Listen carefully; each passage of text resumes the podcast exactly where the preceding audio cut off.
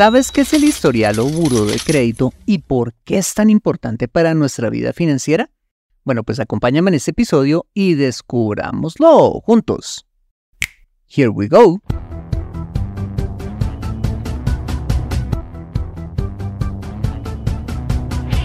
Bienvenido a Consejo Financiero, el podcast de finanzas personales donde aprenderás a manejar inteligentemente tu dinero, salir de deudas tomar buenas decisiones financieras y alcanzar una prosperidad sólida y duradera. Consejo Financiero son finanzas personales prácticas para gente como tú que desean transformar su futuro financiero. Bienvenido a bordo.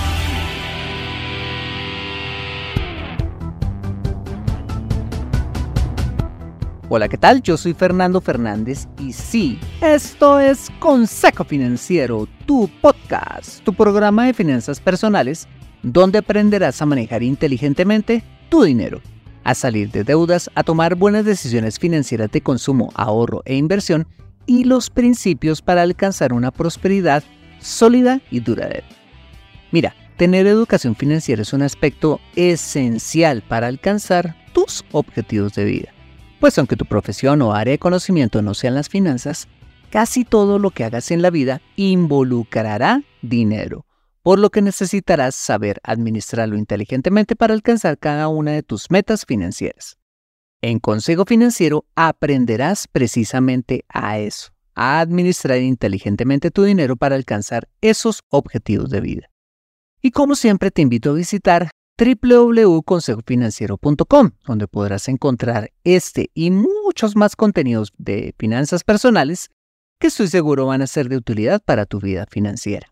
Asimismo, te recuerdo que puedes escuchar Consejo Financiero en Spotify, Apple Podcasts, SoundCloud, Spreaker o la plataforma de podcasting de tu preferencia y encontrarme en LinkedIn e Instagram. Bueno, muy bien, y sin más preámbulos, empecemos con el episodio de hoy. Bienvenidos a bordo. Imagina por un momento que te llama alguien desconocido llamado Felipe para pedirte prestado dinero y te dice que tranquilo, que él sí te va a pagar y para ello afirma que tu amigo Juan, a quien tú sí conoces muy bien, te puede dar todas las referencias acerca de él. Acto seguido, ¿qué haces? Pues llamas a Juan, ¿no? Uno de tus mejores amigos y le preguntas por Felipe y efectivamente Juan te da un informe detallado de los hábitos de pago de Felipe, a quien conoce ya varios años, información que te servirá para finalmente prestarle o no a Felipe. Bueno, pues en términos súper sencillos, la información que tiene Juan acerca de Felipe es a lo que llamamos el historial de crédito una importante información acerca de nosotros mismos en el sector financiero que debemos cuidar tanto como nuestra propia reputación. Bueno, pues he traído este tema al podcast para que conozcamos por qué es tan relevante esta información para nuestra vida personal y financiera. ¿Me acompañas? Vale, empecemos definiendo qué es el historial de crédito. El historial de crédito es un registro de tu comportamiento frente a los compromisos financieros que has adquirido a lo largo de tu vida, en instrumentos de deuda con entidades financieras como préstamos, hipotecas, tarjetas de crédito, así como con establecimientos de comercio del sector real, como cuentas de telefonía celular, televisión, inmobiliarias, almacenes de cadena, entre muchos otros. En otras palabras, son tu hoja de vida o de referencia en torno a tus hábitos de pago. Ahora bien, ¿dónde reposa dicha información? reposa en unas entidades especializadas llamadas centrales de riesgo o buro de crédito, que se encargan de almacenar, procesar y suministrar la información sobre cómo has pagado tus obligaciones. generando información positiva o negativa acerca de ti. Bueno, ¿y de dónde obtienen dicha información esas entidades? ¿Ah? ¿De dónde? ¿Cómo hicieron para, para sacarla? Fácil. De las mismas entidades con quienes has contraído una obligación en el pasado, reportando en detalle cómo te has portado con ellos. Vale, ¿y qué hace estas entidades con dicha información? ¿Qué hace estas centrales de riesgo o buro de crédito? Muy sencillo. Suministrar dicha información a las mismas o a otras entidades financieras en las que hayas, estés o vayas a solicitar un préstamo o contraer alguna obligación de cualquier tipo. Pues aunque tú sabes que eres buena paga, el banco que no te conoce no lo sabe y tiene que ir a donde Juan, que viene siendo la central de riesgo, para consultar tu historial crediticio y constatar que si eres buena paga. Entonces, el banco o la entidad que no da puntada sin dedal examina a profundidad dicha información, aplicando a tu solicitud unos modelos de crédito sofisticadísimos. Y es en serio cuando te digo sofisticadísimos, para saber si realmente les vas a pagar en el futuro y con base en dicha información decides si prestarte o no. Y en caso de hacerlo, definir los montos, plazos, tasas y demás a las cuales tienes que someterte con ellos. En otras palabras, las centrales de riesgo o de buro de crédito lo que hacen es recibir de una parte información financiera de las entidades donde tienes o tuviste obligaciones y entregársela organizadita a estas mismas u otras entidades financieras con las que quieras contraer nuevas obligaciones. Cabe aclarar que las centrales de riesgo no deciden si prestarte o no. Ellas solamente dicen la verdad en torno a cómo te has portado. Acompáñame después de este mensaje donde veremos cómo puedes consultar tu historial de crédito y la importancia de mantener un buen reporte en dichas centrales. Regresamos en breve. Hola, soy Catherine Sosa, oyente de Consejo Financiero, y quiero contarte de un nuevo proyecto en el que Fernando ha estado trabajando por meses y es en su primer curso online de finanzas personales. Este es un curso completo donde no solo nos enseña a diagnosticar y a organizar nuestras finanzas personales, sino además las estrategias prácticas para construir riqueza a través del emprendimiento, la inversión en el mercado de valores, los bienes raíces, el forex, la inversión en startups y mucho más. Si quieres apuntarte a un descuento del 30% en el lanzamiento de este curso, ve a www.consejofinanciero.com y da clic en el botón Lo quiero. Regresamos a Consejo Financiero. Ya hemos visto qué es el historial de crédito, qué son las centrales de riesgo y cuál es la función de estas. Ahora, ¿cómo puedes consultar tu historial crediticio? Bueno, pues en primer lugar debes averiguar cuáles operan en tu país. Las más importantes que operan en los Estados Unidos y Latinoamérica son Experian, TransUnion y Equifax.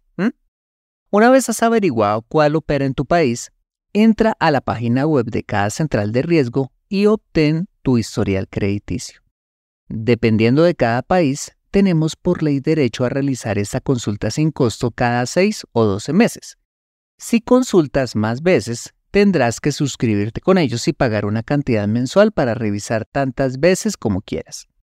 Mi recomendación es que uses la consulta gratis cada tanto se pueda en tantas centrales de riesgo haya en tu país y pagar eventualmente una consulta adicional si fuera estrictamente necesario. Ahora te preguntarás, ¿por qué es importante conocer tu historial crediticio de forma regular? Básicamente por dos razones. La primera es para descartar que una entidad financiera esté reportando información errónea o desconocida por ti, como puede ser que te estén reportando moras que no tienes o tienes reportes de cartera morosa o castigada que te da un estatus de deudor moroso y tú no sabías. Si este fuese el caso, debes acercarte a la entidad financiera a pagar si es que debes algo porque mira, un dólar de deuda, y no estoy exagerando, te puede generar un reporte negativo o en caso contrario que hayas pagado cumplidamente tus obligaciones, a presentar los soportes de pago para exigir que corrijan dicha información ante las centrales de riesgo. Y la segunda razón por la cual es saludable revisar tu historial de crédito es porque muchas veces las entidades financieras, sin tu autorización, les da así, por abrirte productos sin tu consentimiento, porque eres un buen cliente o mil historias, o peor aún, delincuentes usan tu nombre para abrir productos de crédito dejándote endeudado y con el problema de demostrarle a la entidad financiera que es un fraude. Es trágico, pero muchas veces la gente se entera que ha sido víctima de fraude y han usado su nombre cuando una entidad financiera les niega un crédito o peorcísimo aún, cuando les llega un cobro jurídico o un aviso de embargo de sus bienes y todo porque no revisaron su historial de crédito. Por estas dos precisas razones es que es nuestra obligación de al menos una vez al año realizar esta consulta. Vale, ya hemos visto qué es el historial de crédito, qué son las centrales de riesgo que hacen con tu información y por qué es importante revisar tu historial de crédito. Ahora bien, ¿por qué será importante tener un buen historial crediticio? Como bien lo sabes, no recomiendo para nada la deuda de consumo es decir, endeudarte con tarjetas de crédito, préstamos de consumo o vehículo para administrar tus finanzas personales. Pero sí recomiendo la deuda para comprar vivienda o como método de financiación para tu negocio cuando éste ya esté maduro. Nunca para empezar, porque puedes terminar quebrado y además con deuda. El asunto es que vas a necesitar tener un buen historial de crédito precisamente para tomar una hipoteca o hacer un préstamo productivo para tu negocio. Deuda que te va a ayudar a crecer económicamente, pues estás tomando una obligación que vas a invertir en activos que te van a dar un retorno en el futuro. Por esto, es importante tener un récord crediticio lo más limpio posible, para que a la hora de tomar una obligación necesaria, la entidad financiera te preste con facilidad. Vale, ¿y qué deberías hacer entonces para tener un buen historial de crédito? Aquí te van unos tips. El primero de ellos es que por favor no tomes una tarjeta de crédito o un préstamo de consumo para tener un buen historial de crédito, pues es mentira que tomar alguno de esos instrumentos de deuda son la única alternativa para construir dicho historial. ¿Sabías que si tomas un plan de telefonía celular, una suscripción de televisión, eh, tomas en renta un inmueble con una inmobiliaria o adquieres una obligación con cualquier empresa del sector real no financiero, también construyes historial de crédito? Así es. No necesitas inevitablemente tomar una tarjeta de crédito como te lo han hecho creer para construir tu historial crediticio. Enseguida de este primer tip, el segundo que se me ocurre darte es que procures pagar cumplidamente tus obligaciones con el sector real, es decir, pagar cumplidamente tu cuenta celular, tu suscripción de televisión, la renta de tu apartamento, no retrasándote o al menos retrasándote muy de vez en cuando, para que cuando vayas a comprar tu casa o tomar un crédito productivo, la entidad financiera pueda prestarte. Ahora, cuando te digan que entre más tarjetas y préstamos tengan, tu scoring de crédito va a subir al cielo y que de esta manera te van a prestar más rápido y demás, mira, no te dejes engañar. Pues si bien es cierto, esos instrumentos de deuda te ayudan a construir tu historial, te pueden restar asimismo capacidad de endeudamiento, haciendo que eventualmente el banco no te preste o te preste pero no en la cantidad que necesitas o a tasas de interés más caras. Pues el banco, que no tiene un pelo de bobo, sabe que en un momento de debilidad, pues puedes usar todos esos cupos regados por ahí y terminar no pagándole a ellos. A la hora de prestar, las entidades financieras no solo miran tu historial crediticio, sino otras variables como tus ingresos, tus gastos, tu capacidad de endeudamiento y decenas de variables más para asegurarse que sí les vas a pagar. Mira, los bancos aman endeudarte, pero detestan a los clientes sobreendeudados y o morosos. En ese orden de ideas, si quieres ser un buen cliente para estas entidades, concéntrate en tener muy poquitas pero bien administradas obligaciones con el sector real y de servicios y una vida financiera organizada. No necesitas ser un gurú en modelos de crédito. Necesitas gastar menos de lo que te ganas, ahorrar e invertir la diferencia y mantener a raya las innecesarias deudas de consumo. Nada más. Y esto nos lleva al tercer tip, y es que además de tu historial crediticio, hay algo tan o más importante para ellos y son, como lo mencionaba recién, tus ingresos mensuales, que se reflejan, ojo, en tus extractos bancarios, los pagos que, hagas, que haces a tu seguridad social y en tu declaración de impuestos. Puede que tengas un corto o aún no tener un historial crediticio porque hasta ahora estás empezando, pero si les demuestras que tienes ingresos constantes, te pueden prestar sin problema, razón por la cual si eres un emprendedor, consigna todo lo que te entre para demostrar ingresos. Paga tu seguridad social cumplidamente por lo que es y sobre todo, declara lo que tienes y lo que debes de forma transparente en tu declaración de impuestos.